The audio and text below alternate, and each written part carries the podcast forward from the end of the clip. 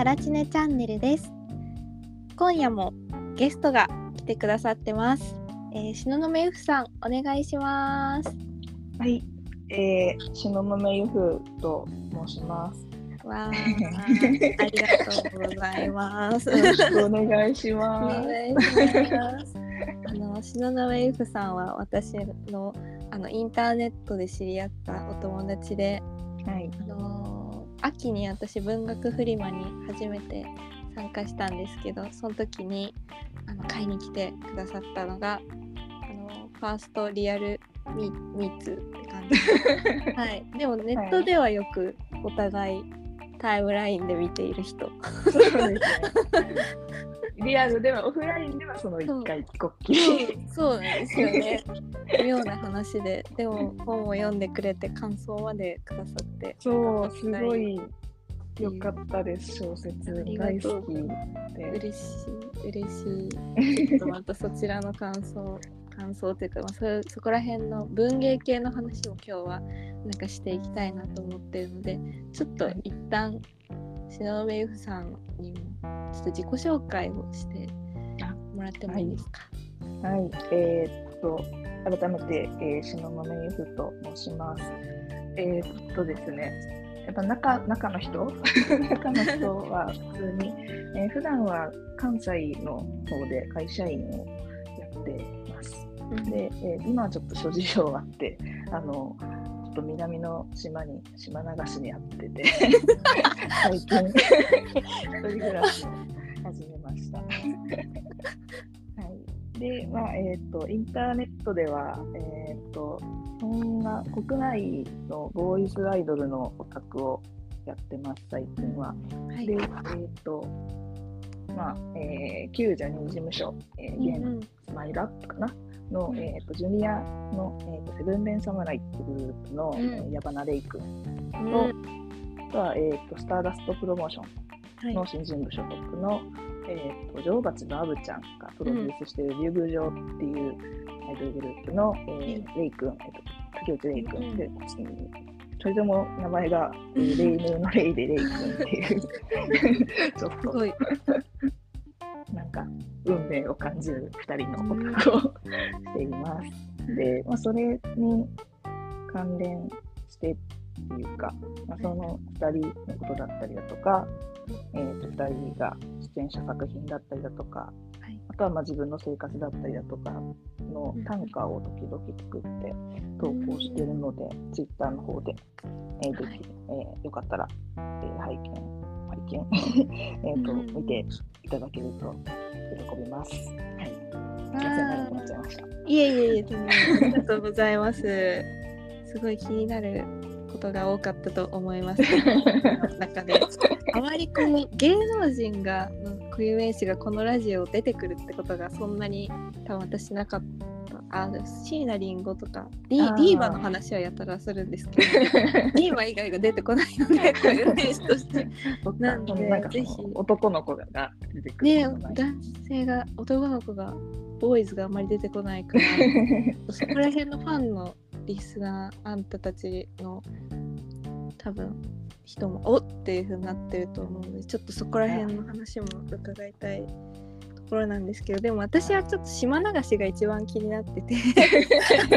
あんまりその仕事で島流しになる人って令和にいないから比喩ですけどね。比喩だと思うんですけどはい、あの、まあ、あの、現そう、現実的にあの言うと、あの、長期出張です。ああはい。すごい出張がある仕事じゃないので私がやってる仕事が。なんかすごいかっけーって思うんですけど、実際出張が決まるとはい、イエーイなのかだるいなのかだとどどっちなんですか？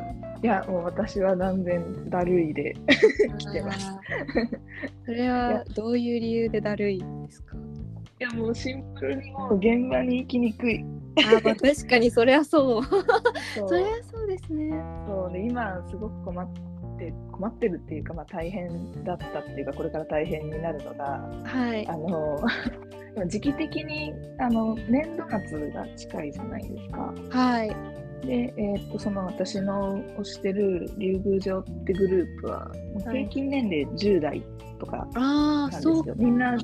学生さんなんですよ。あそうなんですか。はい、みんな学生さんだから、そすごい両立し頑張ってるんですね、じゃあ彼らは。そう。で、今ってちょうどその春休みとかが近い時重なる時期だから、はいめち。ゃくちゃ平日にバンバン現場が組まれててやばい、演者の学校の都合でってことですか。そうなんですよ。ツアーも。ファンクラブ限定のライブも全部平日のこの時期に組まれちゃっててまとて。わだからもう私は島から脱出してこう現場に走っていかないといけない。今月も来月も飛行機で。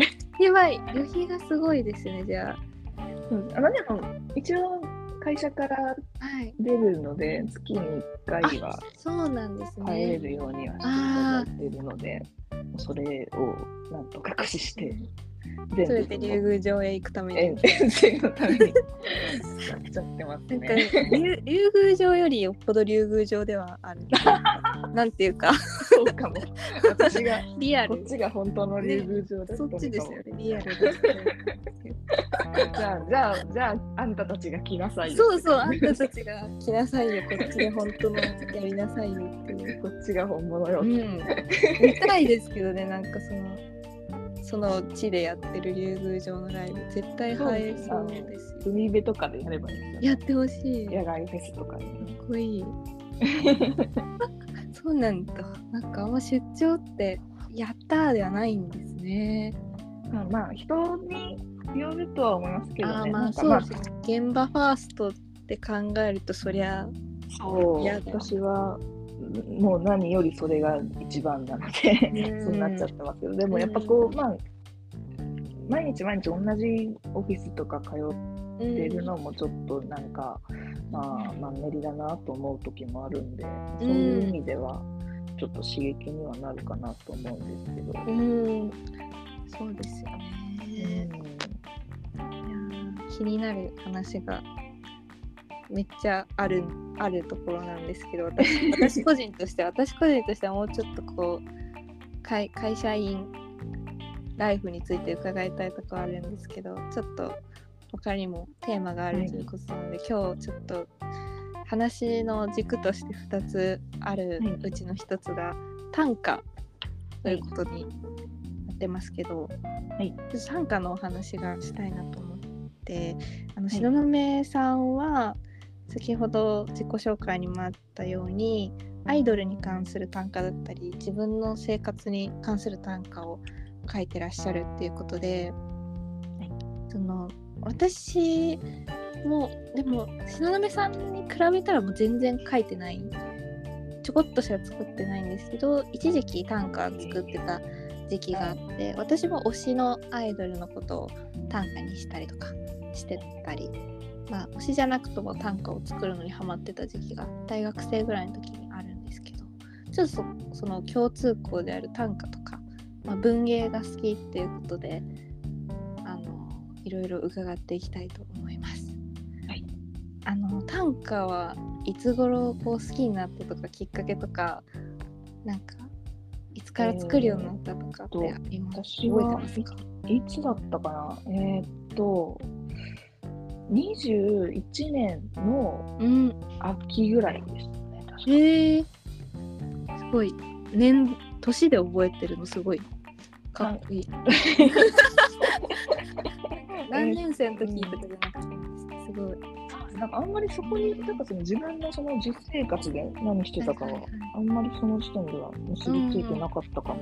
っていうのあも、ーはい。そう私が短歌始めたかけが、はい。ちょっともう今、その企画としてはちょっともう終了しちゃったんですけど、はい。えーと J31 ゲートっていう、あえーーはいはい。ウェブ歌集がはいあって、はい。えー、とこれは、えー、と旧ジャニーズ事務所、まあ、ちょっとね、はい。もうめんどくさい名義上、ちょっとジャニーズと呼ばせていただきますけれども、はい。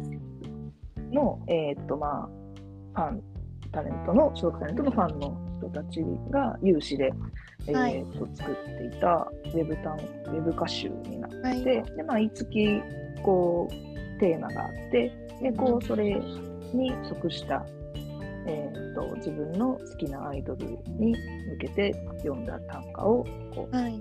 募集して掲載するっていうのをやってらっしゃった方がいて、ではい。そこそれを、まあ、そのフォロワーきっかけで、で本当にそうね、さらつねちゃんはい。とかはい。が投稿されてるのを見かけて、はい。もうなんか楽しそうと思って、あでそれでまあ作ってみたら、最初は全然出来としてはあ、れでしたけど、うんなんかできたし、うん。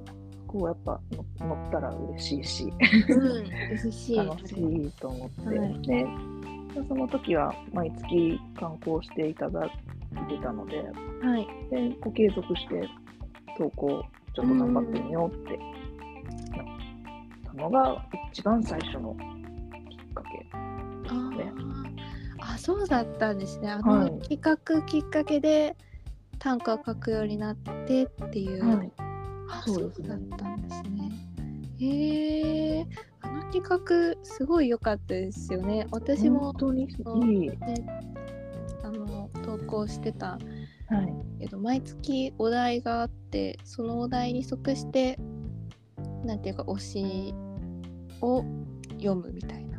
はい、そういうあ短歌を短歌って言われてパッとこうイメージしづらい人に説明すると短歌は五七五七七のリズムで作る、まあ、歌歌短い詩なんですけど、季語がなくていいっていうことで結構ねあの自由度高いですよね。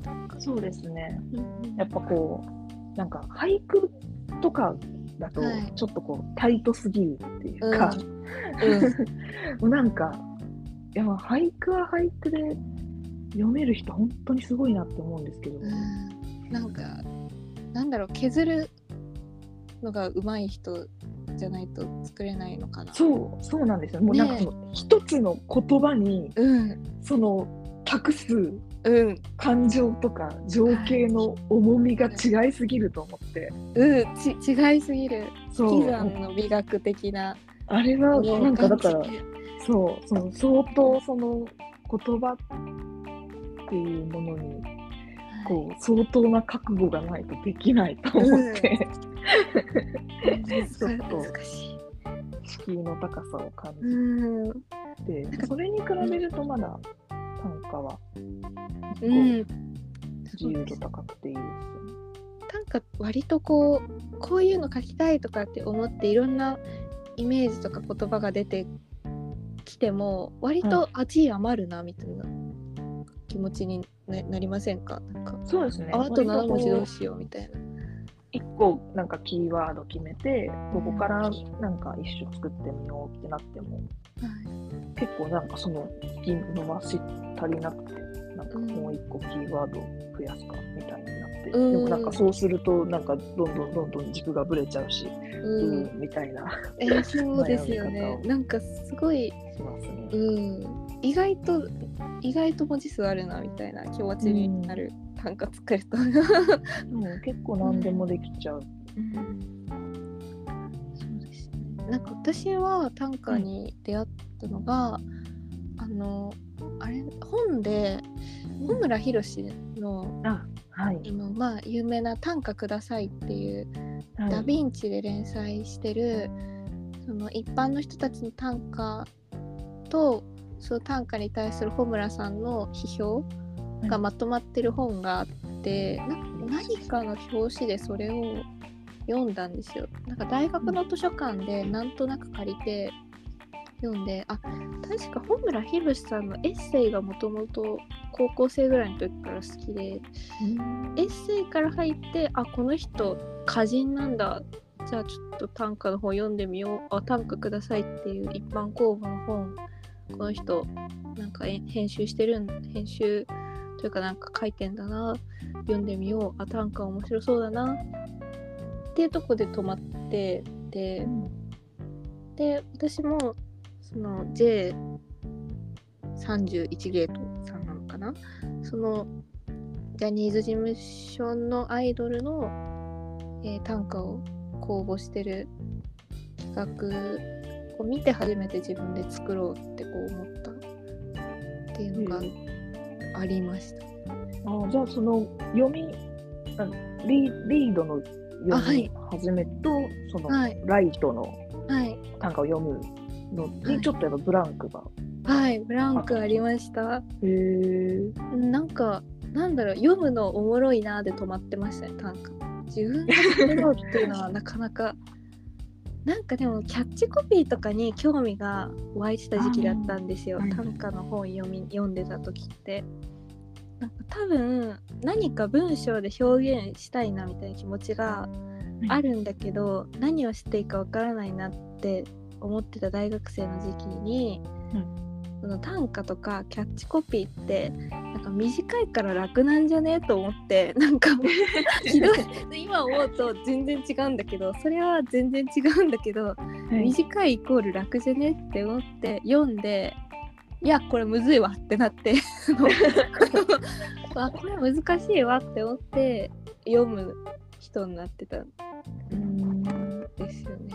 でそれでもなんかその推しに対してのはい。有り余る思いをなんかどうしたらいいかわかんないなって思ってた時期にその短歌の企画を見てあこれ短歌でこの有り余る気持ちってギュッてしたらめっちゃちょうどいいんじゃねって思って初めて短歌作れた感じがしました。いやーなんかわわかりますその、うん、有り余った気持ちをギュッとする、まあめっちゃわかりますね。いいですよね。えあの篠宮さんって、はいブログとかって結構書かれてましたっけ？あーもう最近ははい全然なんですけど、本当に半年に1回ぐらいのペースでそうですねブロやグ。書かれてますよね。そうですね。まだハテナブログは読めるんじゃないかな。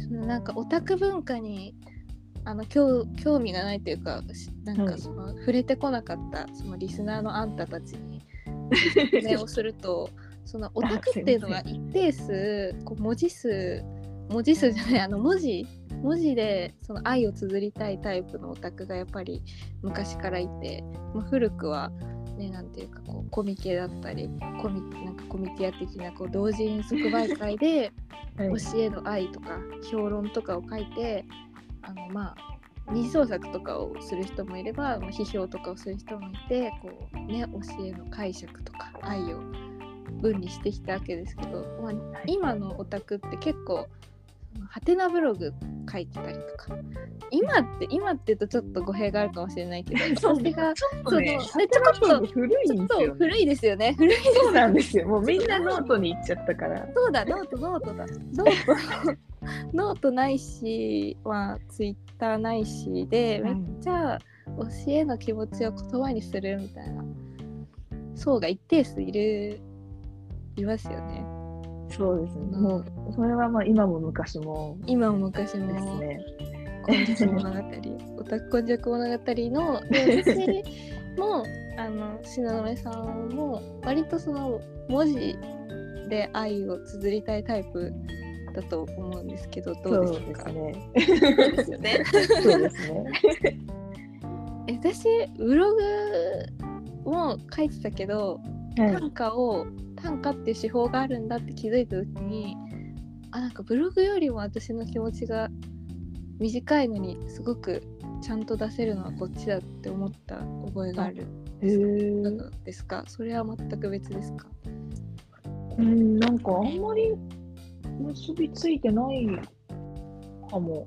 ううんっていうか、なんだろう。私は短歌は、その、まあ、有り余る、こう、思いを目に見える形に、こう、まあ、整えてうん世に出すっていう意味では、まあ、ブログも同じは同じなんですけど、うん。なんか、こう、全部が全部、その言葉にしちゃうのもまた違うよなっていううん。気持ちがあって、はい。っていう時になんかその語りすぎない練習みたいなあのを短歌は作ってますね。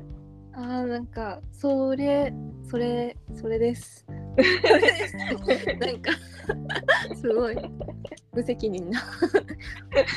そう思うんです。なんかなんだろう、なんか言葉にしちゃうとこう無粋だなみたいななんかこうここまで言語化して感情をたくさん言うのもそのうん感情がノリに乗ってる時にこう勢い任せでこう文字を打ち込むのは楽しいからそれはそれで楽しいからいいんだけどはい。なんかそのなんだろうなちゃんとこうブログとして出すとかっていう時にそれをするよりかなんかそう短歌で出す方がなんか、なんかなんだろうな、うん、今言ってくれたみたいななんかうん。感じがあって、うん、私はすごいなんか研ぎ澄まされてる大事な部分だけが入っててすごく。でなおかつそのいろいろくどくど書くよりもなんかよ読んだ人にもなんかその詩の部分だけがパンって入ってくれるうん。分かり合える感じがするなって思ってました。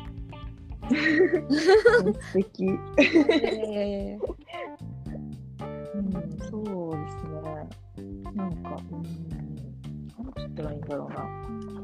こう、やっぱそのブログで、こはい。う、1から100まで全部をうん。言葉にしよう、文章にしようってすると、なんかその、余計なところが、こう、うん、固定化されちゃいません？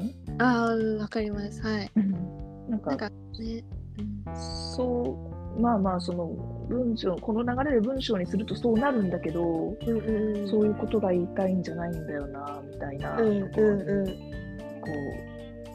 うとらわれてうんこうがんじがらめになって身動き取れなくなるはいみたいなところを、なんかそういうしがらみをなんか枷をつけずにはい。ポンって置いておいて許されるのがうん。短歌はい。かなって個人的には思ってますね。うわー余計なことが固定化されるってすごい。そうだよなって。そうなんかこれは本当にその短歌私がその作り始めて、でまあ、ちょっと続けてみようって思った時にあの有名な最近結構あの有名な和美さんであの木下達也さんって方がはい。いらっしゃるんですけど、はいはい。すごくあのよくバズってる短歌をはい。作ってらっしゃる現代短歌を作ってらっしゃる方で、はい。でまあ、その方のなんかその短歌を作る人のための、えー本があって、うんえーとなんか天才による凡人のための短歌教室へえ本があって、そう。まずそれをまあ読んだんですけど、うん。そこでもやっぱりなんか割と同じようなことが書いてあって、まあ、なんかその生活していく中で、こここの情景を短歌にしようとか、まあ、この気持ちを短歌にしようって思った時にまあその記憶のなんだろう片隅には留めておくけどなんかそこでこうあんまりこうやたら詳しくメモを取ったりとかははいしない方がいいみたいな、へえそうなんだ。そのその時そのメモとかで書き出した言葉にとらわれちゃうから。ちょっとこう泳がしておいて、よし、短歌はい作るぞっていう時に、ちゃんと改めて言葉に起こしてまとめた方がいいみたいなことが。書いてあって、ああ、なんかめっちゃわかるなと思って、へそえれはすごい大事にしてます。その本は結構他にも、なんだろう、その短歌に限らず結構創作全般の、なんかそういう、なんだろう、こう理念じゃないけど、はいみたいな考え方みたいなの結構そうだよなって共通して思うことが多い本なので、読んでめです。天才による凡人のための短歌教室。はい。チェックしよう。ああ、そうなんですね。なんかこう、確かに、こう、え、なんかこう、書い短歌とかでも小説とかでもいいんですけど、はい。なんか書いてる時に、いやなんかこれこの言葉ではないんだよなみたいな感じではい。なんとなく表現したい理想みたいなのがぼんやり頭の中であってはい。それをどうにか合致させに行くみたいなイメージがあって、で短歌って五七五七七でこの言葉の数の制約がまずある分、はいその感覚がより強くてうん。なんかなんだろううんその余計なことを入れてる隙もないからすごい。い完成した時にすがすがしい気持ちにめっちゃなるのが楽しくて好きでした私。まあ、なんかわかるかも。今、イメージしてたのは、はい、こう、あの、クッキー生地のはい、傾きをするときみたいな。ああうんうんうんどの、どの配置で、はいこう、型を置いてはいはいはい抜いてったら、一番この生地の無駄なくあいっぱいいクッキーが焼けるかみたいな。えー、まあそうかも本当にそうでこ。うもう全然もう本当にもうあのピロピロの紐みたいな状態のやつしか残らない、そのクッキー生地のはい端くれたちを見て、爽快みたいな。そうかも。特になんていうかその推し短歌っていうものだとその推しえ記事が推しになるのかな？私が見てる推しうんが記事でそれをこうどう切り取ってどういう形で切り取ってこうん。うどういうふうに出すかっていう風なので自分にはこういう風に推しが見えてるとか推しのこういう側面を描きたいって思った時にはい。そのなんか型抜きっていう例は結構あその通りだなって思いました。うん。なんかこう自分の言葉でその自分の理想の推し像をはい。どう整形したいかみたいなうーん感じですよね。はい、そうそう。この言葉で表現したいねんって。うん。したいね。なんか再再構成再構築みたいなそうですねこ。となんですかね。えー、なんか実際の短歌とかも見たい。え？用意してくれ 用意しておけばよかったって今思いました。ちょっとえ、それはなんかその歌集歌集とかですか？その東雲さんが作ったやつとかあ私が私のですか？はい。私が作ったやつはちょっとちょっといいいいかな出すのいいかなって感じなんえー、なんでですか？えー、出なしてくださいよ。照れ照れというかちょっと推し推しがこうあってバレてしまうあー、そっか。それは、いいんです。いいっちゃいいんかもしれない。なんでまたちょっとよかったらなんかリツイートとかさせてください。そうちょっとあんたたちも。あ私ですね ツイッターアカウントが一応一応私あるんで詳細情報の方にあの、ID とか載ってるのでその放送を見ながらとか見あ見ながらじゃない聞聞いた後とかねあのまたちょっと東雲さんのやつとかリツイートさせてもらいたいのでそこであんたたちはチェックしてちょうだいっていう。私も後でチェックしよう。か。じゃあ、なんかまあ、話しますか、実際のうん歌お聞きつつ、はい。ですか？えー何がいいかな？あの、ツイッター見ていただけたら、貧乏症なんで、大体作った歌は全部ツイッターの方に上げてるので、おおー、ありがたい。はい、いっぱい読んでもらえると 嬉しいです。えーどうしよう。まあ、とりあえず、一番直近のやつでいこうかな。えっ、と、はいその、さっきほどもちょっと話題に上がってた、のはい031ゲートをはい主催してらっしゃったはい。方が、えはいーと毎年、その、そういう短歌仲間っていうか、そのアイドル短歌とかを、まあ、中心に、えー、と活動してらっしゃる短歌読みの方を対象に、こうその年の、えー、と次戦短歌を自分のそのベスト10はい。を10首選んで、でこう1枚の画像にまとめてくださるっていうのを企画としてやってらっしゃってて、今は。でまあ、それに、えー、と去年の分で参加させていただいたので、はい。でえー、とそこで、えーまあ、ベスト10に選んだ歌をいくつか。えーこれ自分で読み上げるの恥ずかしい。確かに読み上げることってあんまりない。あんまりそう、声に出して読むことなかったかも。いや、でもやっうんぱ短歌って歌だから、うんその音の響きも大事にしないといけないんですよ、本来は。あそれだけじゃなくて。あ、た確かに確かにそれはそうかもしれ読。まなきゃいけないんですよ、声に出してね。確かに。確かに。で、まあそこではい。一番そのトップの、はい一番その名詞代わりっていうか、アイキャッチになるところに、はい。の一首目に選んだ歌が、えーはい本物の宝石なのにありがとね、セボンスターのふりしてくれてっていう歌を。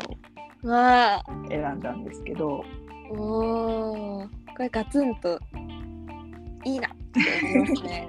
まあ、キャッチーで結構、そのまあアイドルのファンの方とかはいに。は結構いっぱい共感いただけたみたいで、確かにそうですよね。アイドルっていう存在でそうだよな。しみじみしていただけて。しみじみとやった。それは気になってしまいましたけど。そう。でこれは、えーっとちょうど1年前ぐらいですかね、読んだのが23年2月。で、えーっとちょうど明日か、うんうんうん。えーっと2月6日が、えーっとはい。私の、えー推しメンの矢花くんの、はい。えー事務所の入所日なんですよね。あで、えーっと今年で何年になるんだろう忘れちゃったんですけど、あ。まあ、男子そう一応記念日なので、はいそれに合わせて単出した時の一首です。そうだったんですね。はい。いや、すごい、どういうふうに着想したかとか、覚えてます？覚えてたら教ええて。ー、そうですね、着想。まあ、結構その、まあ、普通になんかもうこうなってくるとただの押し語りになっちゃうんですけどあ、もう全然、それは避けては通れない気が話です。すいませんいえいえ。オタクなもんですよね。そうえー、山名君って、まあちょっと、なんていうか、いわゆるこう、アイドルって言われたときに、こう、パッと思い浮かぶ感じの、こう、みんなのためにキラキラ頑張りますみたいな感じの子ではない。うん、うんですよ キャラ、キャラ的にね。楽器がすごい多彩なあ、そうですね歌で。すよね。はい。えっ、と、音大に通ってて、で結構その、えーとバンドをやるグループなのではい。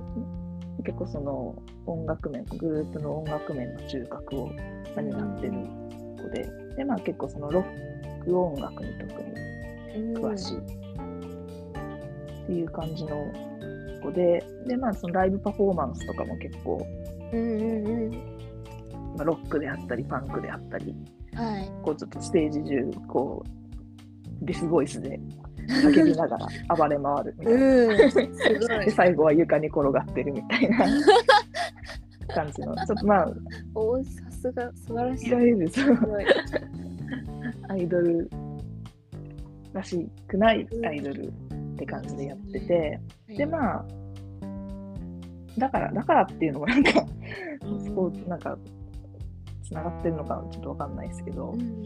まあ、ちょっとこう日々のその、まあ、発言とかを見てると、まあ、ちょっとどこか親近感を覚えるタイプのアイドルをやってらっしゃるからなんですよね。うん結構そのインターネットに精通してるゴリゴリのオタクであったりだとか もするし、ん。でなんかこうあんまりこう部屋の片付けとかもま得意じゃないのかなみたいな。ところがあったりだとか、うんまあ、そんなになんかこうあんまり有名なこうブランド物をじゃらじゃら身につけるようなタイプでもないし。うん。そのなんかそういうお金を全部機材に回しちゃうしみたいうんうんな感じのちょっとこう親近感のあるアイドルなんですけどでもやっぱりそのステージでその常軌を逸した暴れ方をしている。ところを見るとあやっぱりあこの人もステージに生きるあのパフォーマーアーティストだなって、うんうんうん。うんそのなんか才能はもう紛れもなく本物だなって。はい。思うので。うん。っていう。でもなんかそういうこうなんかその才能をもってしてこっちをオタクを突き放さない優しさみたいな。うん。ところをちょっとこう読み込みたくて。あーでまあちょっとこう、まあ、この彼のその好きなこのロック音楽とかもちょっと古い。音楽とかも結構好きみたいなので,、はい。でちょっとまあそのノスタルジーを感じるような要素が欲しいなと思って。はい。でまあ我々世代のねかつての女児たちはみんな好きだったであろう、セブンスターを宝石に重ねてはい。読みました。ああありがとうございます。めちゃくちゃわかわかる話だった。初めてね聞く。多分そのアイドルファンとかしたことない人でもあそういう世界観でアイドルファンって見てる人もいるんだっていうのがいやまあほんわかる。ほんの一例です。まあそうそうですね。一例の一例ですけど、本当に。うん、めちゃくちゃ本当いろんな視点いろんな世界観でその短歌読むアイドルとか、コンテンツのファンの方いっぱいいらっしゃるんで、面白いですよね。うん。面白い。いいセボンスター。そうなんですね。っていう感じですかね。あありがとう。もう一首ぐらいいってみますか。あお願いします。ええ。どうにしようかな。あじゃあまあやっぱこうん。っち行くか。えー えっと同じその次戦10種の中から、はい。えっとさっきのが1種目だったんですけど、はい。えっとこの同じ次戦10種の、えっとラストにの10種目に置いた歌が、えっと宝石で縁取る鎧を皮膚として再定義してみればしたたかっていう歌なんですけどこっちも、えっと宝石がはい。出てくるはいはいんですね。はい。でこれは、えっと竜宮城のレイさんをイメージして読んだ歌で、まあ、2人の同じ名前の推しメンで、はい。同じ宝石をモチーフにして歌を作ったらなんか全然対曲の歌ができてえー、面白いなと思っ確てそれで最初と最後に置きうました。んそのスタダのレイ様レイスレイ様の方はスタダのレイ様。スタダのレイ様の方は宝石のままなんですねうん、宝石のまま？うん、でを飾ってるそうですね。いや、どっちも、どっちも宝石だとは思ってるんです。本物の宝石だって思ってるんですよ。宝石うんですけど、なんだろう。まあ、その、まあ多分、そのね、ご存じない方もたくさんいらっしゃるかと思いますので、うんうん。ちょっとどういう人となりかを説明すると、はい。こっちのその竜宮城のレイさんの方は、はい。あの、どっちかというと、こう、本当に、えっ、と、完璧主義者で、ああそうなんだ。本当に、そう、歌もダンスも何でもできて、あ全然こう隙がないタイプの方うんなんですね。でこう勉強もすごくできるしあでこう帰国子女で、ーあそうなんだ。はい、メキシコシティ出身なんですよ。えー、なんかかっけー。はい、でまだそう全然若いまだ高校生なんですけど、うんでえっ、とまあそのリーグ上はそのオーディション番組で結成したグループなんですけどそのオーディション中の,、あのなんかキャッチコピーみたいなのがうんと一緒につくんですけどずっとミスターパーフェクトって呼ばれてて、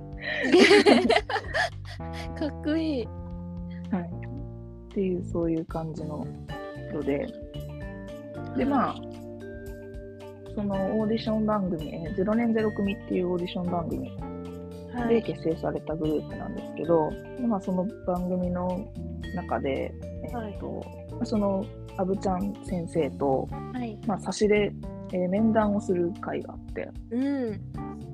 で、まあ、そこで結構その自分がその完璧主義者で、はい。でまあ、結構その純粋に、まあ、最初は純粋に楽しいと思って始めたことでも、まあ、なんかその1位を取らなきゃとか、いいへ成績を出さなきゃみたいな。でちょっと結構自分を追い詰めちゃう。のがなんか逆にコンプレックスみたいな話を涙ながらにしてらっしゃったすシごいーンがな。あって。でまあ結構なんかそれをやっぱこう掘り下げていくとうん、こう自分を認めてほしい。みたいあな気持ちが結構強い方なんですね。あ。うわあ。そうなんだ。そうででもなんかちょっとなんか変に聞こえたら申し訳ないんですけどうんなんかそういう彼を見てると結構私はこのタラチネちゃんさんのことを思い出してます。突然こっちに矢印が置いてきてビビるうちっていう。あ、私ですか？いやなんか、はい結構そのまあちょっとこうその直近の回のね、はいその話にも通じますけどはい。割とこう強い女性で,、でやっていくぞっていうはい。感じの方じゃないですか。そうですね。よくもあると。いやそのようなところがあると。ははい。い、自分に私には全然ない要素だからすごいなと思って見てるんですけどいやいや。なんかそういうそのレイさんとかタラツネちゃんさんのこと見てるとなんかあ多分なんかこういう風にまあなんかそのもちろん頑張ってそういう風にやろうって意識してやってらっしゃるとところも大きいとは思うんですけど、うん。でもなんか多分こういう風にしか生きていけないタイプの人もいるんだなっていうのをすごい最近特に感じるなと思って。やばい推しと同列にそのなんていうか語られていやもう好き好きなんです人として。あどうもこの推し推しとどうとななんかそれがいいことなのかちょっとわかんないですけど嬉しい突然の嬉しい時間発生同等ぐらいにすごい好きでなんかそので、まあ重ねてになりますけど自分に全然ない生き方をされてる方だからそこにすごい興味がある。なんかなんなんでそんなに頑張っちゃうんだろうってうん思ってずっと今まで見てたから、あそういう人たちのことを別にそんなに頑張らなくてもうん。それなりにはなるよってうん。思っちゃってたんですけど、うんなんかあ違う。この人はこうこうやって今までこう人生積み重ねて生きてきたんだってこれからもここはもうそうやって生きていくんだっうん。ていうのをなんか、あでも多分そのレイさんに出してからだな。えそこにこうなんかーうん。こう自分の中で落ちたのは。あーなんかなんかある種カルマですよねなんていうか。うん。人のカルマみたいな。なんかその人が背負ってるその人らしさっていうかその人の語語語っていうかなんというか。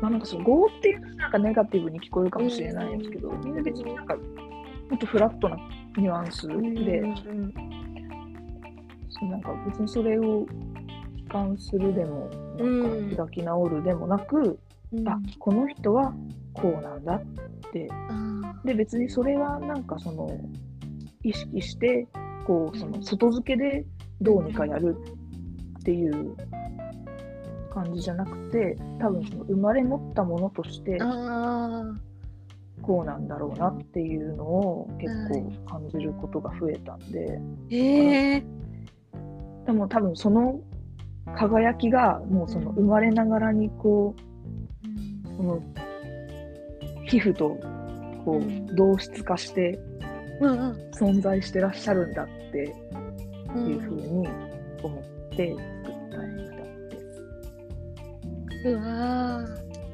すごい。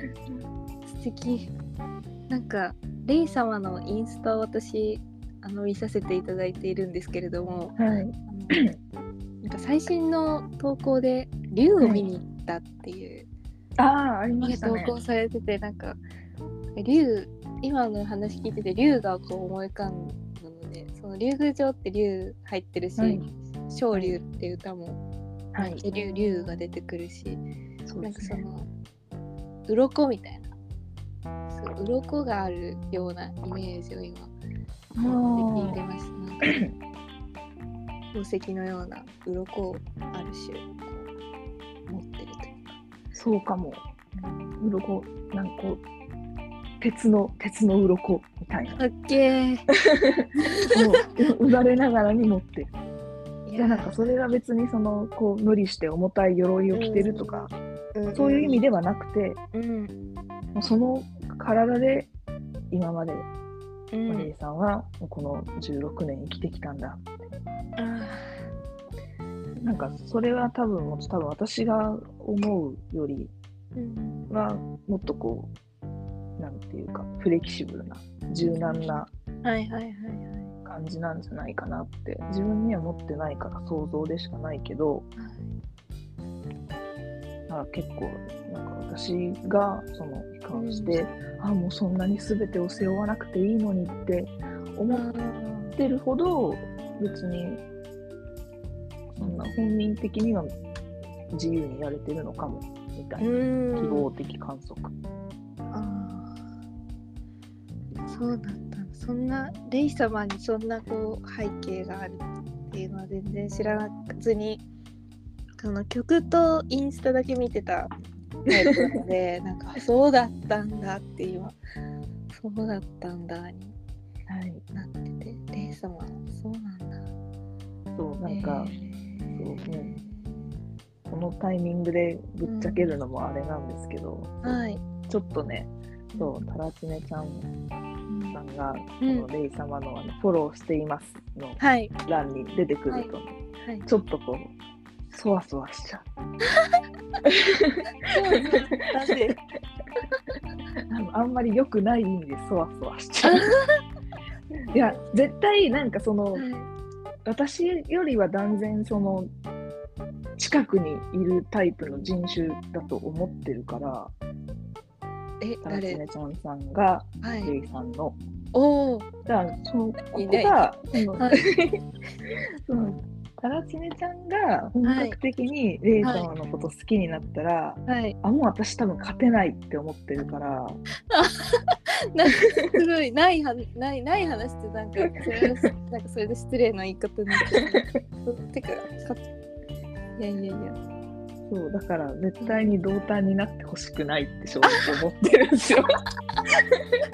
確かに同担って結構センシティブですよね。私は同担はセンシティブっていうのはわかります。そうもう絶対勝てないなって思ってるから、そのちょっとこうなんかバイブスが似てるとこがあるあるんですね。って私は思っちゃってるから。そうなんですねもうあもうこれ以上近づいてほしくないってちょっと思ってるんですよ。割とみんなまんべんなく竜宮城広く薄く浅く見てるみたいな感じでフォローしててなんかグループとしてはね、もうちょっとこう、ファン増えて売れてくれたら嬉しい。ですし、そう、自分のそのフォロワーが好きになってくれるのもめっちゃ嬉しいんですけど、そう。タラチネちゃんさんに関してだけははい、同担になってほしくない。安心してください。多分多分今推してるそのアイ男性アイドルの子が多分私の最初で最後の男性アイドルな気がしていて。あまあそうですすまあわかんないですけどね、そんなこと言って推しがいっぱい増えてるオタクなんて5万といますから、まあ、そう、私で私もその一人わからないからないんですけど、え ーなんかあんまりこの番組でアイドルオタクとしての自我は出してなかったんですけど。はい。なんかせっかくだせっかくだからっていうか私はなんかなんかとある男性アイドルの人を今推しててはい。その今まではその女性の歌手とかあと電波組のゆめみねむちゃんとかのオタクをしてたとかで、なんかなんだろう私極端に女性芸能人とかその文学でも女性作家の本ばっか読むみたいなはい。なんかこうなぜか女性のものばかりを好きになっててっていう風だった私のところに彗星のごとく現れた今の ありますよね。でも驚きですよね人生何があるか分かんないなと思って晴天の霹靂。もう閉店の霹靂でで なんか結局私の中で落ち着いたのがある種推しをそのはい。変な話こうか彼はすごく俺は男だっていうのを結構なんかあえて結構言うようなタイプなのになぜか私の中では男社会でその揉まれてそれでもキャリアアップしていく女性に見えててあの 変なすごく変な話なんですけどその男性アイドルってグループの中に姫ポジっていうのがあったりするじゃないですか。そうです。姫ポジションの略ですけどなんかそのグループの中で一番可愛い見た目をしてるからなんか女の子っぽく扱われてうん。なんかファンからも可愛い可愛いみたいな言われるみたいななんかそういう属性の、まあ、推しなんですけどでも彼としてはなんか可愛いのは見た目だけで中身は俺は男だみたいなうんそういうことよく言ってるからっていうのもあってなんかそれはなんか私のその なんかコンプレックスとちょっと一致するところもあるというか、うん。女としてすごく扱われたり、まあ、女だからっていうのはあるんだけどでも私は実力で勝負したいんだみたいな気持ちもありみたいな。なんかそういうジェンダーのなんかそのなんていうのかな変なこうねじれの位置での一致みたいなのをその彼と しててそこでなんか「私の推しや」みたいな「あんたがうちの推しや」みたいな気持ちでなんか あのなんか勝手な連帯をしてるっていうか、うんなんかこれもねすごく脆い幻想だからもうねなんかすぐ崩れちゃう私だけが今見れてる幻想だとは思うんですけど、まあ、そういうふうにね。まあ推してるっていうところがうん。あります。ね、儚いオタクは儚い自分の中にしかないそう。推し像をうん盲信するさそはいのオタクの数だけアイドルって存在するから、そうですよ本当に。本当にそう。みんな同じもの見てるはずなんですけどね。うんでも違うもの見てるそう本当にいますよね。そうなんかえ本当に同じもの見てその感想出えそうたみたいな。そうそうそうそうそうそう私なんか結構オタクって推しを可愛がるから、うなんかん何々くん赤ちゃんだねみたいな感じだったりとか、何々くんめっちゃ猫ちゃんだねみたいな可愛いもので例えたりすることって結構あるじゃないですか。はい。旗から見るといやごつくないかって思っちゃう人に対しても赤ちゃんだねって言ってたりするのを見るとえー、不可思議だなーって思うけど私がやってることは多分一緒なんだろうなっていう、そうですね。見えてるもの違うオタクによってしっかり男性アイドルうん、だしっかり男子アイドル。不思議。不思議。ありますね。うんなんか今すごくこうなんだろうな数年前から推し活でいいよねっていう風になってなんかこうオタクとしてこういうことをやるといいよみたいな振る舞いとか、こういうもの持ってると楽しいよみたいなのが結構こう商品として売り出される推し活グッズ的なのとか、はい参戦服はこれを着るといいよみたいなのがはい。なんか私がなんだろう高校生ぐらいの時よりかはすごく増えたなと思うんですけどそうですね。でもなんかんなんだろうなその周りのオタクと同質化するのはあんまり私はこう楽しいとは思えなくてやっぱり独自の推し感があるわけだから、はい。それに即した振る舞いをしたいみたいその通り。なね そういや、私は全然うんその、ね、もともとそんなにあのファッションとかメイクとかそんなにこだわりない人だから。ああ、そっちじゃなくてもいろいろありますから、振る舞い。まあそうですね、そのインターネットのそのうん、ツイッターのアカウントの運用とかもはいそうか。短歌作ってるのもそうか。とかもそうですよね。なんか見えてる推しなんか見えてるものが違うってことをこう出したいっていう風になるというか、なんか違うなんかその排他的な意味じゃないっていうかそのほ他のオタクと私は違うのよみたいなそういうんじゃなくてはい。そういうのじゃ全くなく自然とそうだからそうみたいな。うん。だからなんかある意味、その、まあ、違って当たり前はいはいはい。なはずなんですよね、本来は、はいね。違って当たり前。そう、みんなそのうん、違う幻想を見てるし。はい。なんかそこにたどり着くまで意外と時間かかったというか私は。うん。あ、そうなんですか？はい。なんかうん。普通にその地雷地雷の服みたいな量産型の服みたいなのをそのオタク成り立ての時なんか見に行ったりとかしたんですよその服屋さんに。えー、やっぱりこういうものを着ると楽しいのかもしれないみたいな。あなんかそのやっぱまるまるパンはこういう感じかなとかっていう風で、なんかやっぱこう同質化して楽しみたいみたいななんかやっぱそういうもんだっていうイメージがあったというかまあそういうね CM がいろんなところでされてたから私もそうなのかなって思ってたんですけどでもなんかすぐに違う違うなぁみたいな。違うなぁって思ったしなんなら私推しのことをその恋愛感情で見てないなみたいな。そのそうです、男ね。性アイドルを初めてこう推したからその、うん男性アイドルを好きになるイコール恋愛感情だっていう固定的な見方が自分にあったからなんかまずそこで混乱したんですよ。なんかあれ私恋愛感情じゃないのになんで男性アイドル好きなんだろうみたいな。うん。からいろいろ考えて考えてなんかなんか今に至るみたいな感じで最初は同質化に行ったんですよね。うん。違うな。そ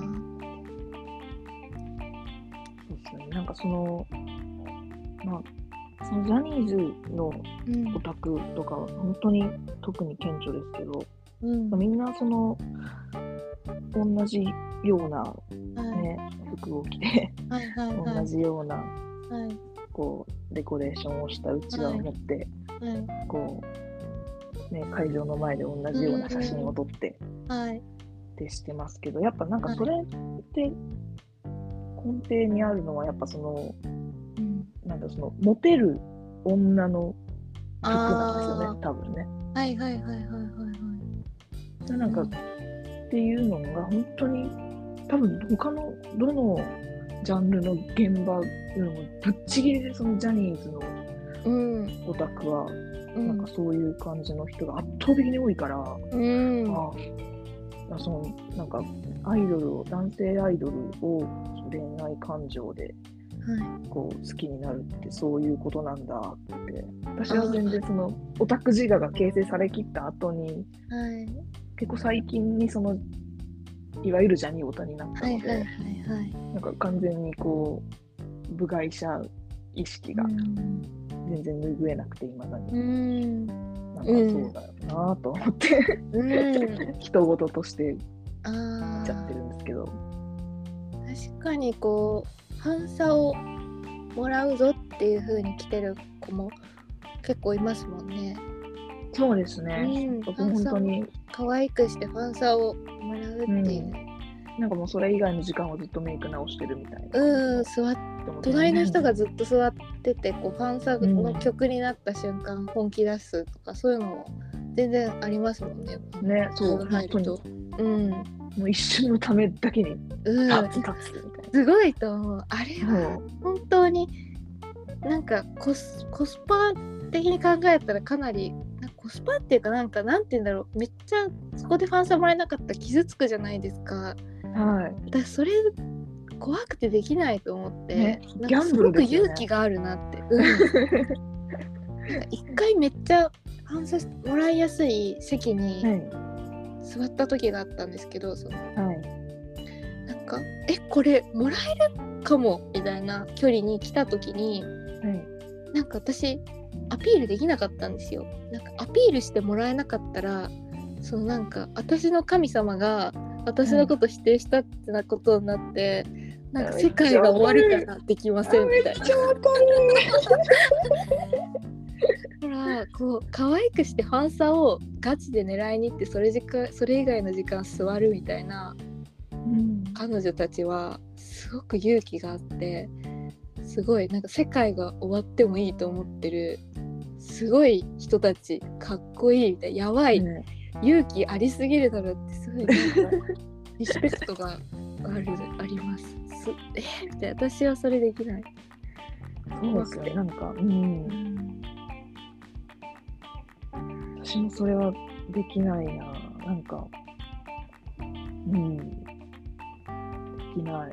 うん。そうそう今年今年じゃない。去年の、まあ、夏に、はい。まあえっと、ジュニアはよくうんうんうん単独ライブを、あの結構集中してやるのではい。そこでで結構こんその時はあうん。の客席降りとかも、うん。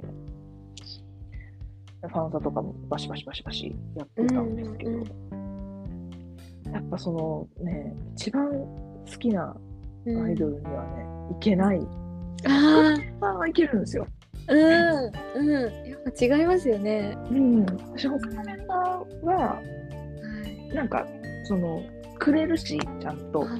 求めたらちゃんとくれるなこの人はっていうのえが、ーちょっていう信頼がちゃんとあるしはい。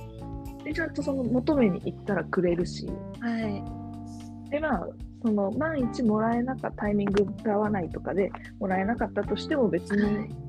そこまでダメージ受けないしうん、そうですよね。うんそこ大事なんですよ、やっぱ。そううんローローリスクだからうんいけるんですけどいやその一番好きな人にはねいけないいけない。私、セブンメンだったら、レイヤさんのファンサ欲しい。中村レイヤさん様の。あーすごい彼ははい。すごい。すごそう、なんか、ごご利益ありそう、なんか。彼はね あのなんだろうそのい11のファンサもちゃんとやるし一対あのこうファンサじゃないけどそのパフォーマンスとしてはい。こうまあよくやるじゃないですか。アイドルのはいアーティストもこう後ろの方までみんなちゃんと見えてるよ、はいありがとうみたいなやつ、はい。あれをちゃんと本当に、うん。あ本当に私のことそのこの大勢のペンライトの光の一つとしてちゃんと見てくれてるなって思わせるのがもうめっちゃ上手。おお。なんかそれを両立してるのがはい。すごい、えでー、結構ライブ行くたびに思いますね。わあ。ラブイなんかそんッ それがなんかファンサと同じぐらい私は大事なアイドルのスキルだと思ってるんで、うん、確かに。ちゃんとそうその1対他の関係だったとしてもうん。ちゃんと私のこと見てくれてるなって思わせるのが上手なアイドル。私の中でこれこれめっちゃうまかった人トップ3が決まってて。あそうなんですね。一人が、はいえー、と中村レイヤセブンメンはいはい侍のはいはい。中村レイヤさんはい。でもう一人がなにわ男子の藤原丈一郎さんああはいはいはいはい。あともう一人が、えー、とあのハロプロの、えー BEYOOOOONDS っていうグループの高瀬くるみさん、ああすこごい BEYOOOOONDS までカバーして。そう BEYOOOOONDS さんも一回だけツアー、はい。本当に飛び入りで当日で行ったことがあって、うん。でそう当日券だったんで2階席の本当露天井だったんですけど、うん。本当に私のこと見てました。ええー、本当に。すごい。目が合いました。すすごい。すごい。本当に見てました私のこと、もうペンラも何も持ってないのに。えー、本当にふわってきただけなのに。るっていうのが。そう。見てるって分かったからめちゃくちゃすごかったそれで言うと私の推しはどこを見てるかわからないっていう人で、なんかみんなそれ言うんですよ。みんなっていうか、うん、同担はそういう人もいる。そうそうそうみたいな。なんかどこ見てるかわからないなんか虚空を見つめてるねみたいな。いつもあ今日も虚空を見つめてるなみたいな。いますよね。でもなんか私はそれはすごい助かるっていうか、うん。なんかそうさっき目の前に来たっていう話をしたと思うんですけどはい。目の前に来た時も誰にも反射せずに虚空を見つめて手を振ってたんですよ。なんかその なんか私のゼロゼロずれあのねオタク用語で言う、私とその推しの間に誰もいなくて一番その時に最善になってるみたいなその状態で、お推しとゼロずれになってる時にその推しはなんかわなんだろう私のこともその横の人のこともその後ろの人のことを全く見ずにどこを見てるかわからないそのブロック一体に対する虚空を見つめたお手振りをしててやばいみたいなこの皇族お手振り。なんか本当に。ありがとうみたいな。なんかそのなんだろうな。あんまり視界に入りたくないみたいな。はい。タイプのオタクなのでなんかそのありがとう見なくて。みん。なだ何も見ないでくれてありがとうみたいな。感謝があって。なんかうん。なんだろう。生で見た時に結構その美しい感じの見た目をよく褒められてたりするおあの推しなのではい。それも相まって美人な人って結構冷たく見えるじゃないですか表情が真顔だと。まあそれがすごくく生で見た時顕著でなんかその目の前にいるのに目の前にいないみたいな非実在感がある人で人でなんか初音ミクのライブに来たのかなみたいなアドアドとかのライブかな。映像が空間に投影されてるかのような目の前にいるのにいないなっていうなんかいなさが強いアイドルだって私の推しわかる。いますよね。そういうタイプの人いますよいねますいます。私それ一番思ったのははい。中島健人さんでした、いや私あのーセクシーゾーンのファンクラブ入っててケンティ名義はい。で、あのやっぱいないアイドル好きなんですよ私。ないないないないみたいな。この人ないないっていういないわフィクション性が高めのフィクション性高め。あの椎名林檎が好きなのも椎名林檎も目の前にいる,、のにいなかったんですよね。すごい前の方でライブ見たことあるんですけど、まあいない人触れない人話せない人みたいな、明らかな断絶があって神様でいてくれる人が好きなんうですよ、ん。はい。そうなんか 中島健人さん生で見た時は本当になんか衝撃でしたね。なんかえー、見たかったな生で見てそのなんかその生で見れるありがたみをいい意味でこんなに感じない人いるんだと思ってあーわかる。マジで。そう。推一周回ってはい。テレビで見るのと印象一切変わんないんですよ。うーわ。いいなー。そうそうそうそうそうそう。ういうのがごいと思って。なんか生で見ると大体そのわあ生きてるみたいになるじゃないですか。はいはいはい。なります人間だって。何ならないんなですよ。ならないんですよ。あれ不思議ですよね。あれ何ななんだろらない人う。もいる。あれマジで何なんだろうそのタイプかも。もそうかも完成さうん。れまくったパフォーマンスいやでもどうなんでしょう。なんで見れ見えないんでしょうね。あの人たちって。なんかうんもう仕上げきっちゃってるんですかね自分の中で。やっぱそのうんうんうん。世界がそのはい、人の世界が、うん。そのこっちの自分の世界とうん、地続きじゃないはい。からかなと思って。めっちゃ憧れる。それになりたいんです私はやっぱり。なんかうん。嘘嘘やろみたいな、まあ、いなさすぎとて閉じてるってわけじゃないけど、はいはいはいはいはいはい。こう完完成されちゃってるそのうん。人、一人でその人の世界が。はい。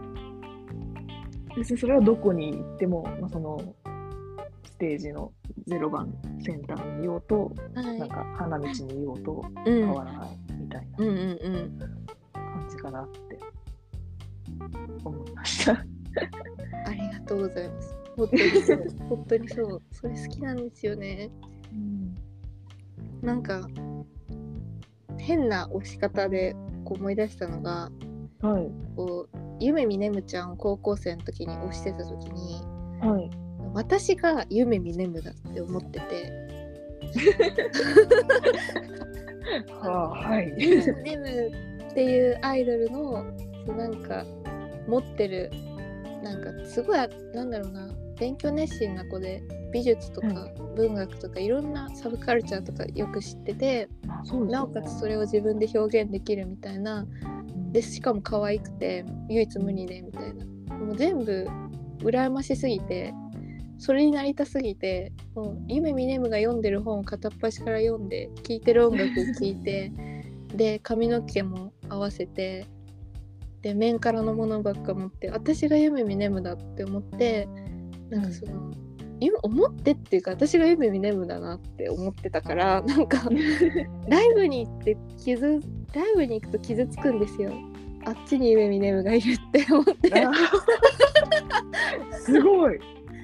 えーなんでみたいなでしかも夢ミネムに一番近くにまで行けるような子さんの男オタクたちはい。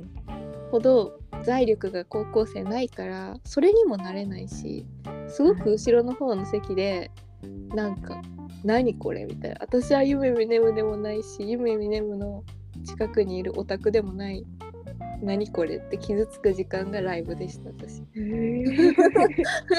すごい。そういうオタクもありますね。うん。そうかそのその同質化が推しの方にその周りのオタクじゃなくて推しの方に向かっちゃうとそういうことが発生しちゃうんですね。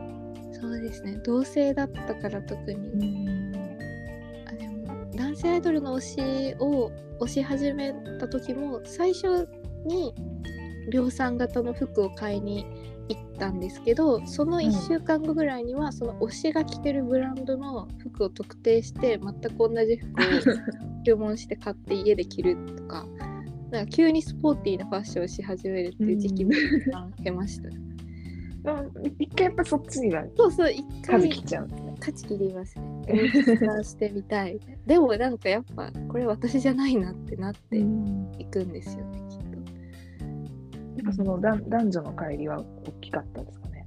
ああ、それはあるかもですね。でもなんか結局やっぱねじれの位置のジェンダー部分でうちとうん。彼は同じやって思ってるからこれもこれで同質化 同質化解釈で解釈で同質化してキャッキャッキャって喜んでるんで、同じって思いたいのかも同じになりたい憧れの人とは同じになりたいって思うよなまあまあそうですね。私もまあでも一時期はうんそうだったかも。なんかこう、その、自分がその本人だとまでは強くは思えなかったですけど、はい。なんかその、なんだろう、彼の声が私の声で、彼は私の代わりに、その私の心の奥底に溜まったうんうんうん。ドロドロドロドロしたものを全部こうあの声にして昇華してくれてるんだみたいな感情だった時が、うわー。ちょっとありましたね。えー、でもそれなんか本人聞いたら嬉しいようなアーティスト冥利に尽きるみたいな感じであります。よそうなんですかね。代弁してもらえるみたいなのってめっちゃロックロックスターですよね。だってそれって、あまあうん。そうかもしれない。なんかそのうん。私のその憧れ方的にははい、そうだったのかもしれないけど、なんか彼がそれを本当に、うん彼ってね矢花君の話なんですけど、矢花君 がそれを本当に望んでいいるかはわからない。なんかもうん、すごくその我の強い子なんですよ。うん、強そうなイメージ。そう。俺の俺の声を聞け、俺の話を聞け、俺の楽器の音を聞けの人なので、はい。なんかその同同質化が逆になんか嫌なんじゃないかなって思ってて、どっちかというとなんか俺のあ俺の歌なのに、俺の音なのに、俺の言葉なのに、ーはい。お前らが勝手に搾取するんじゃねえになるんじゃないかなってあ。あそこまでその応援してくれてる人に対してもあくまでロックな姿勢を 持ってるせ持ってるのではないかという。いや、まあなんか人としてすごく誠実だし、優しい人ではあるとは思ってるんですけど、はいはいなんかそのこと、そういうなんか自分の表現を奪奪われるっていうとちょっと言葉が強いですけど、うんなんかそれをなんかその私のものだみたいに思っちゃうのは違うんじゃないかなってうん結構長いこと思ってたんですけど、なんかなんかそう、そうでもないのかな。あ 普通になんか最近は別のグループの手はい。伝いとかもしたりもするし、あそうなんだ。うん、なんかそのやっぱこう、機材関係とかが一番詳しいから、確かに。うん、楽器のこととかはすごいうん。よくフォローに、本当にほぼ裏方みたいな仕事をしてらっしゃるから、あそうなのかなって思ったりもしますけど、あ、うん。そう。うん。確かにあそう。推しはい。そうこの話をしようと思ってて、なんかはい全然関関係ないっていうか、あちょっと戻っちゃうんですけど、はい私そのオタクのその同質化の話で、はいはい。なんか、あとは最近その、やっぱりこう、我々、もう言うてアラサーじゃないですか。はいあの、花の98年組。はい。そうです。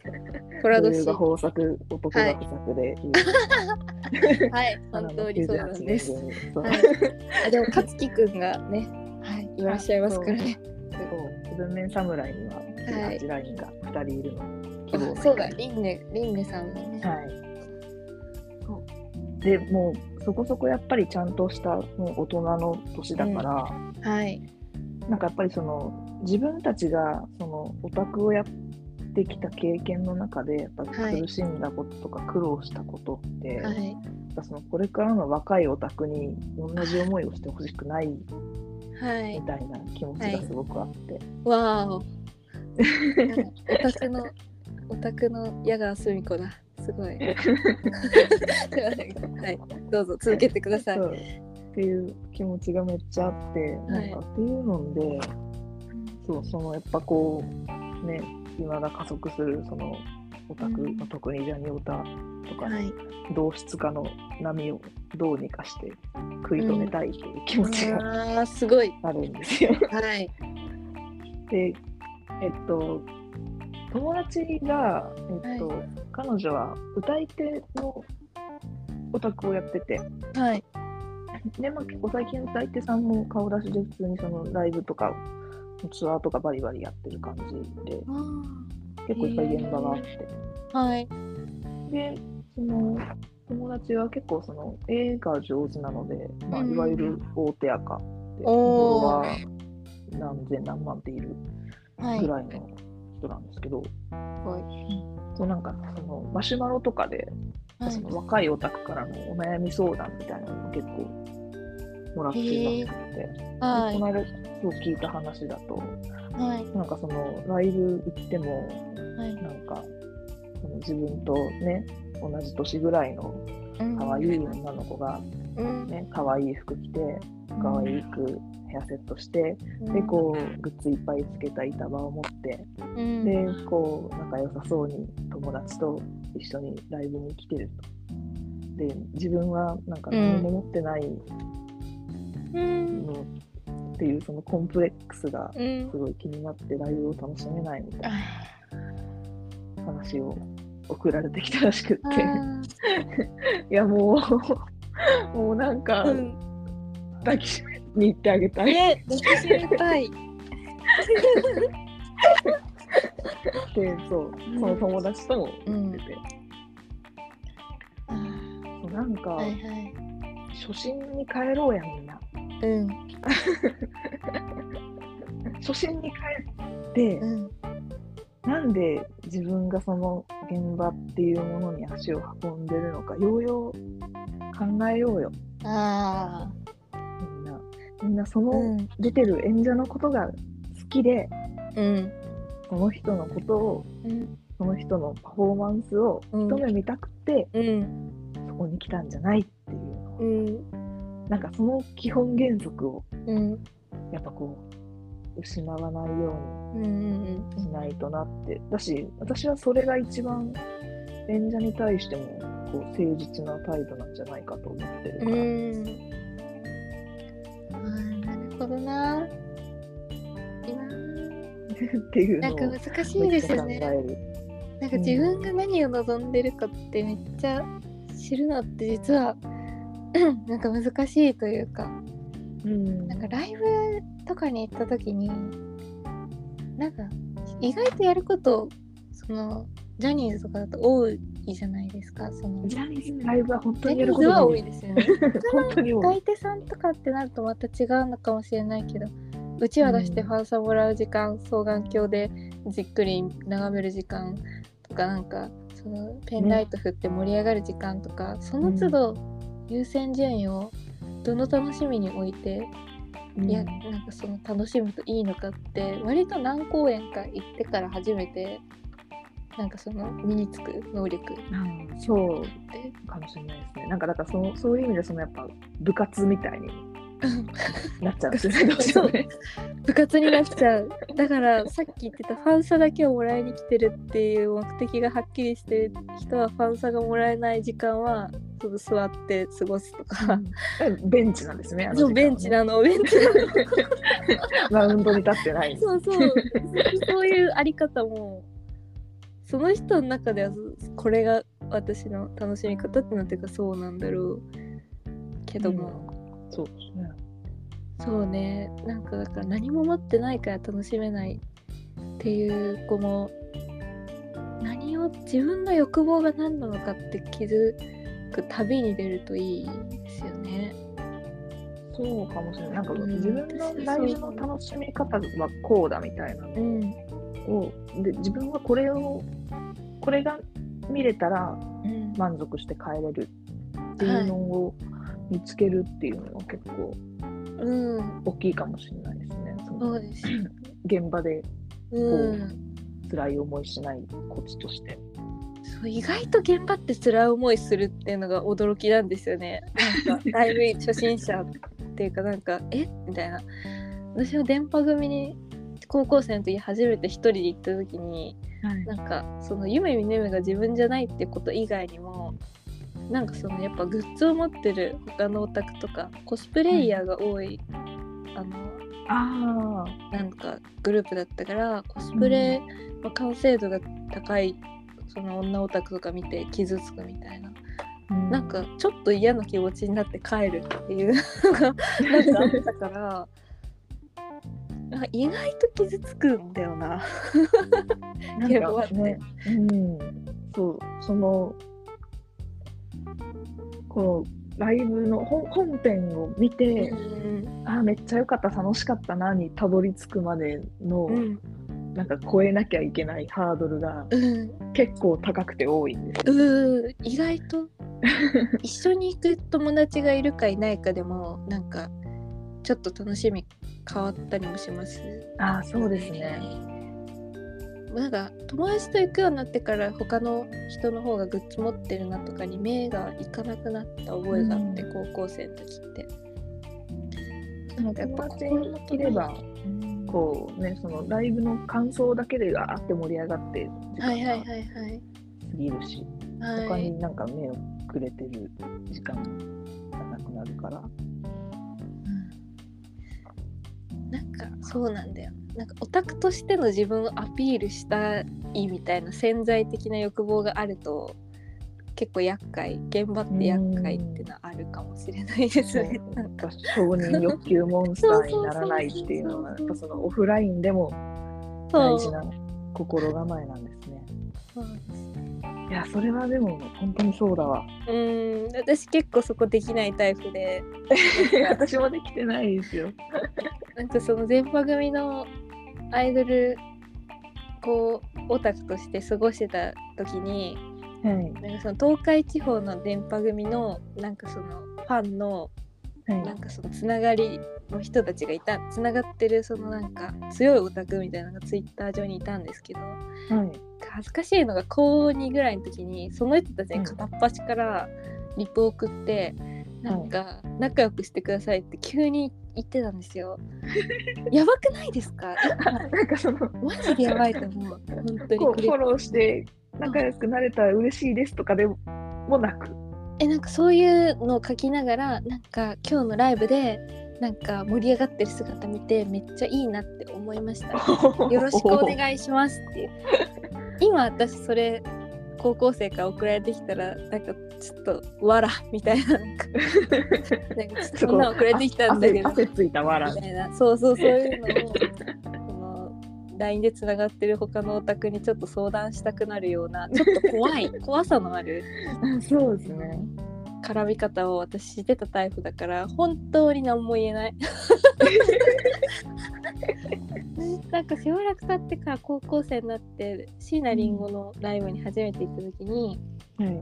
すごいこう私を椎名林檎ファンですみたいなこう若いのに椎名林檎のファンです私はみたいな アピールをしながら制服で行ったんですけどみんな大人だからリンゴ見に来てるだけだから、なんか粛々とおとなしい人たちばっかりでなんかすごいえあ恥ずかしいなみたいななんかこんな 私が見に来ましたみたいな態度でなんかうんのさばるのって恥ずかしいんだなってなんかそこで学ぶみたいな。うん。やっぱその周りのオタクのこはいう客層の感じで自分のそのオタクスタンスも変変わりますよね、現場行くと特に。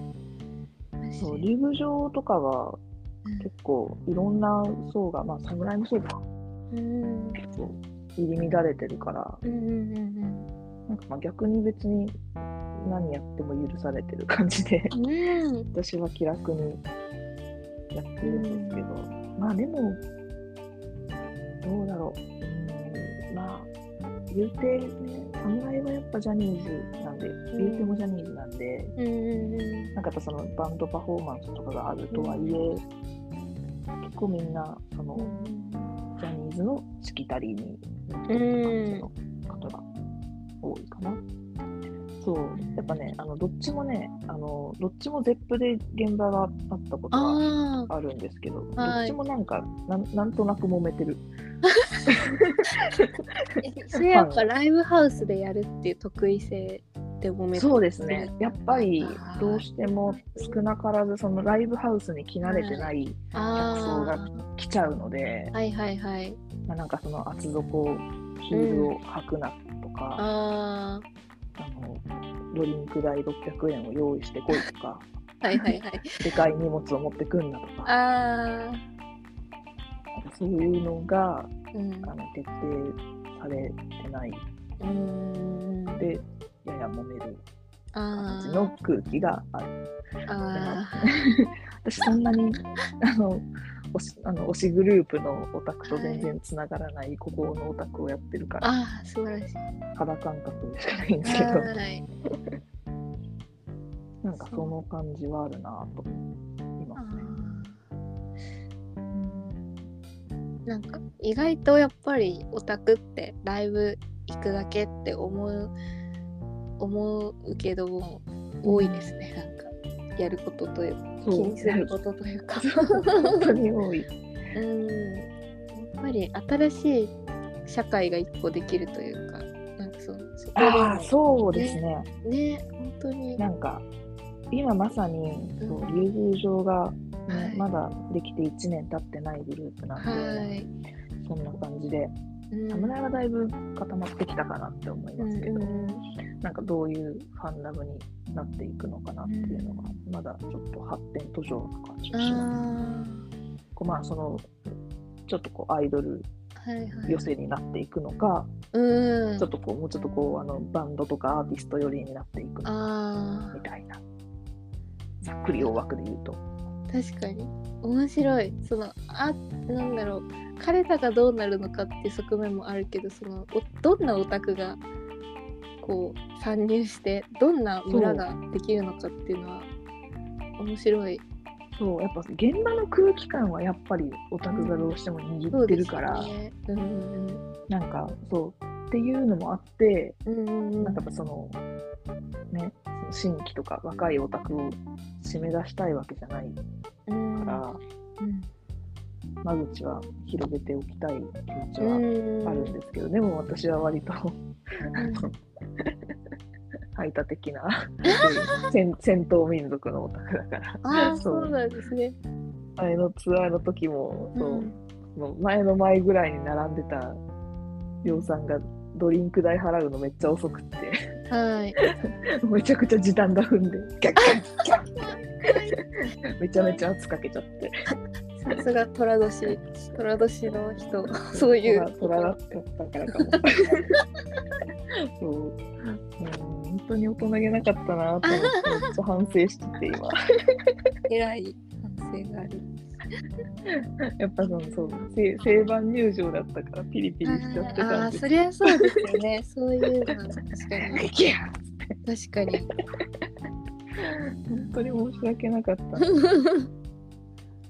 そうなんかそういうのもねちょっとこううまく折り合いつけてみんなが楽しめる現場になったらいいなと思うし、はい。でもだからだからこそなんかあんまりこうガチガチになんかルール決まってるのもうん。嫌だしなんかそのペンラをなんか頭より上に上げんなとあかー。なんかここで声出すなとか。はいはいはいっていうのもなんか違うなと思ってるので、なんかそこの線引きがやっぱ人によって違うからうん難しいよね。ネタバレどこまで許容するか。確確かに。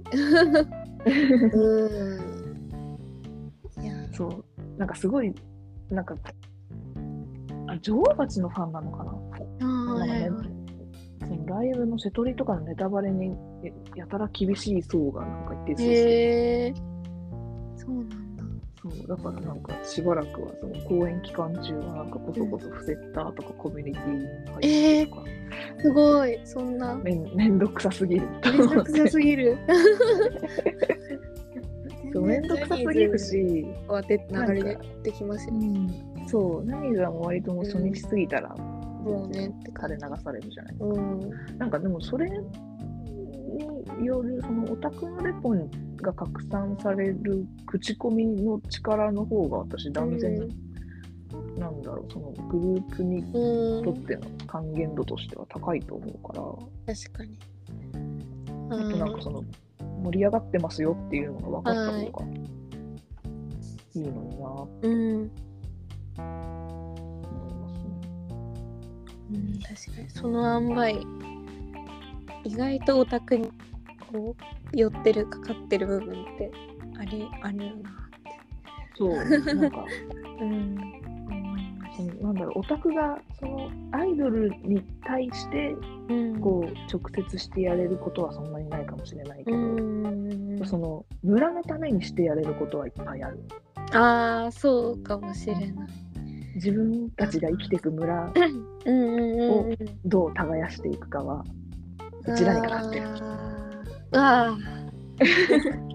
あ そういう学校とか村とかにこう社会っていうのが出てくるとどうしてもすぐその不思議ちゃん枠に行こうとしちゃうんで その真ん中こうこういう風にしていこうっていう風にしたりとか耕すっていうよりかはなんか結果として耕したかもしれないけど、なんか片隅でよくわからないことをやってる人みたいな。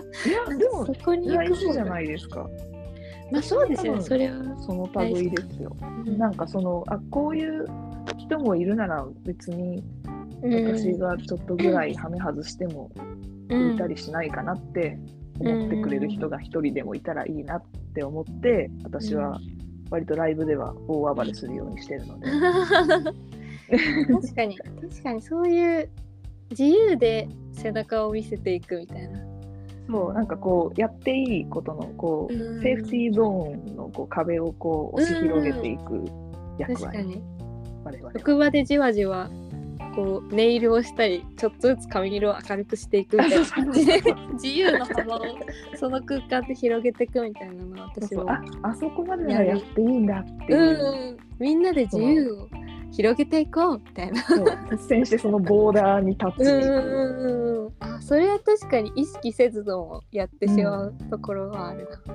そう。私はずっとその気持ちでこんな私でもうん。確存在を許されてるから大丈夫、確かにそれなら私もできるかもって思うよね。うん、うん、確かに。それはちょっと最近最近特にそのやっぱ若いオタクが 自分より若いオタクに未来を託さねばっていう気持ちが強まってきたから、カレーとともに。うん、やっぱ若いオタクに言いたいのはこうなんか枠にはまらないで自分の欲望にこうこうなんだろうな欲望を分析して自由を広げていこうっていう、うん、ハマるな。